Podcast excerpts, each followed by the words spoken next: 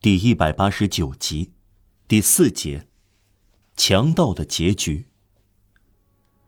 玛丽·与斯念完古典课程，恰好吉尔诺曼先生退出社交界，老人告别了圣日耳曼区和德梯夫人的沙龙，住在马累区独楼地修女街。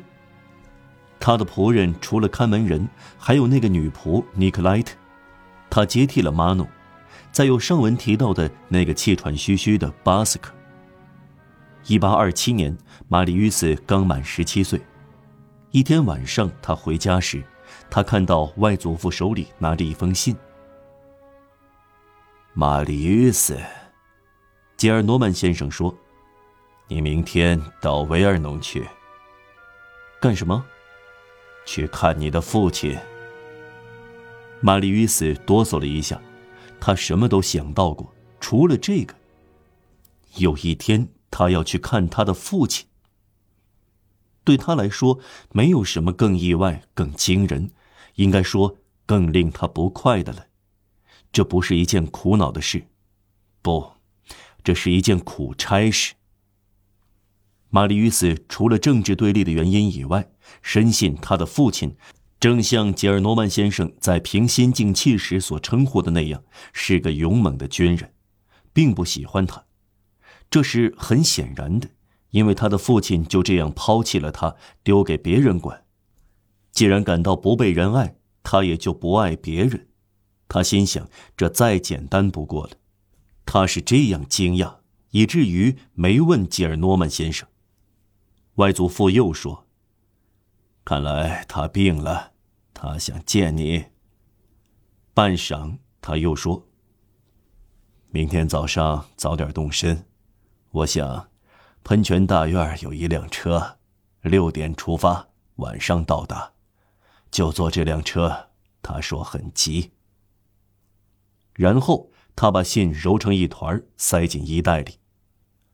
玛丽·与斯本来可以当天晚上就动身。第二天早上便可以待在父亲身边。当时，布洛瓦街的一车晚上开往卢瓦，途经维尔诺。吉尔诺曼先生和玛丽·与斯都没有想过打听情况。第二天，玛丽·与斯在傍晚到达维尔诺，华灯初上，他向遇到的第一个人打听：“彭梅西先生的家在哪里？”因为他的思想与复辟王朝的观点一致，他也不承认父亲是男爵和上校。人家给他指点住处，一个女人给他打开门，他手里拿着一盏小灯。彭梅西先生呢？女人一动不动。是这里吗？玛丽·与斯问。女人点了点头。我能跟他说话吗？女人摇了摇头。但我是他的儿子，玛丽·约斯又说：“他在等我。”他等不了您了，女人说。这时他发觉他在哭泣。他用手指了指楼下客厅的门，他走了进去。一只放在壁炉上的羊脂蜡烛照亮了这间客厅，里面有三个人，一个站着，一个跪着，一个身穿衬衣。直挺挺躺在方砖地上，躺在地上的是上校。另外两个人是医生和教士，教士在祈祷。三天以来，上校得了大脑炎，生病之初他预感不妙，便写信给吉尔诺曼先生要见儿子。病情恶化了，玛丽·与斯到达维尔农那天晚上，上校说起胡话。他不顾女仆阻拦，从床上起来，喊道：“我的儿子没有来，我去迎接他。”然后他走出房间，摔倒在前厅的方砖地上。他刚断了气，已经叫来了医生和本堂神父。医生来得太晚，本堂神父来得太晚，儿子也来得太晚。在蜡烛的微光下，可以看到躺着的上校苍白的面颊上，有一颗豆大的泪珠，从死人的眼睛里淌下来。目光暗淡了，但眼泪还没有干。这颗眼泪是因为儿子晚到。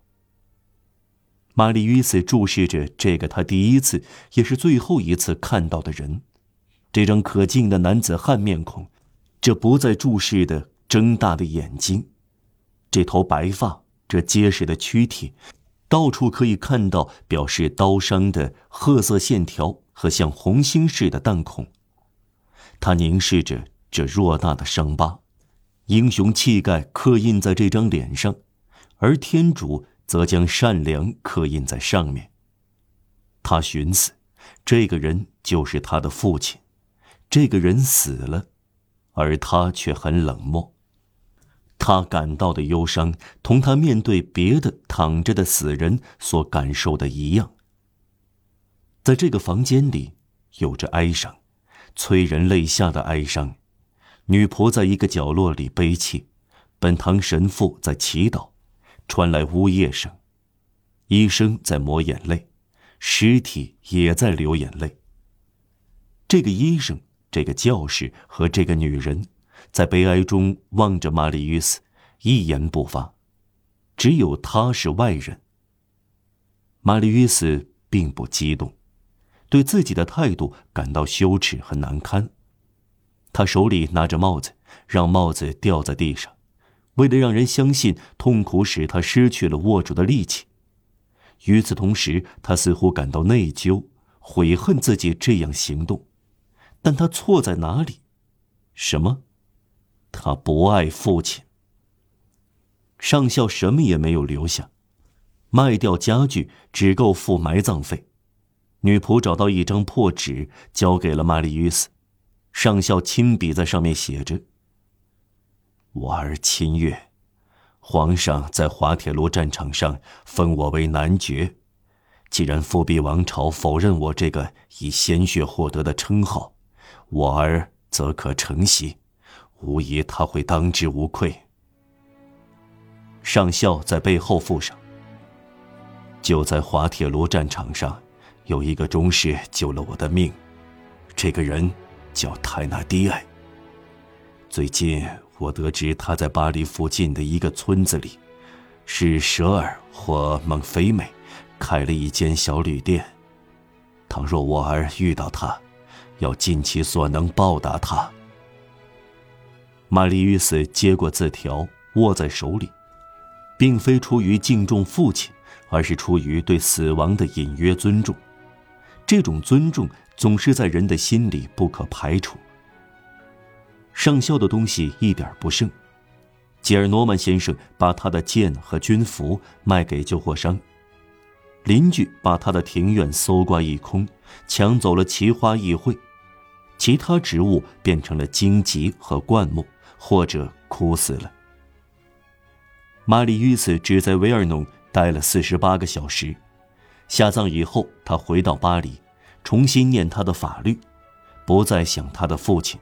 好像这个人从来不存在似的。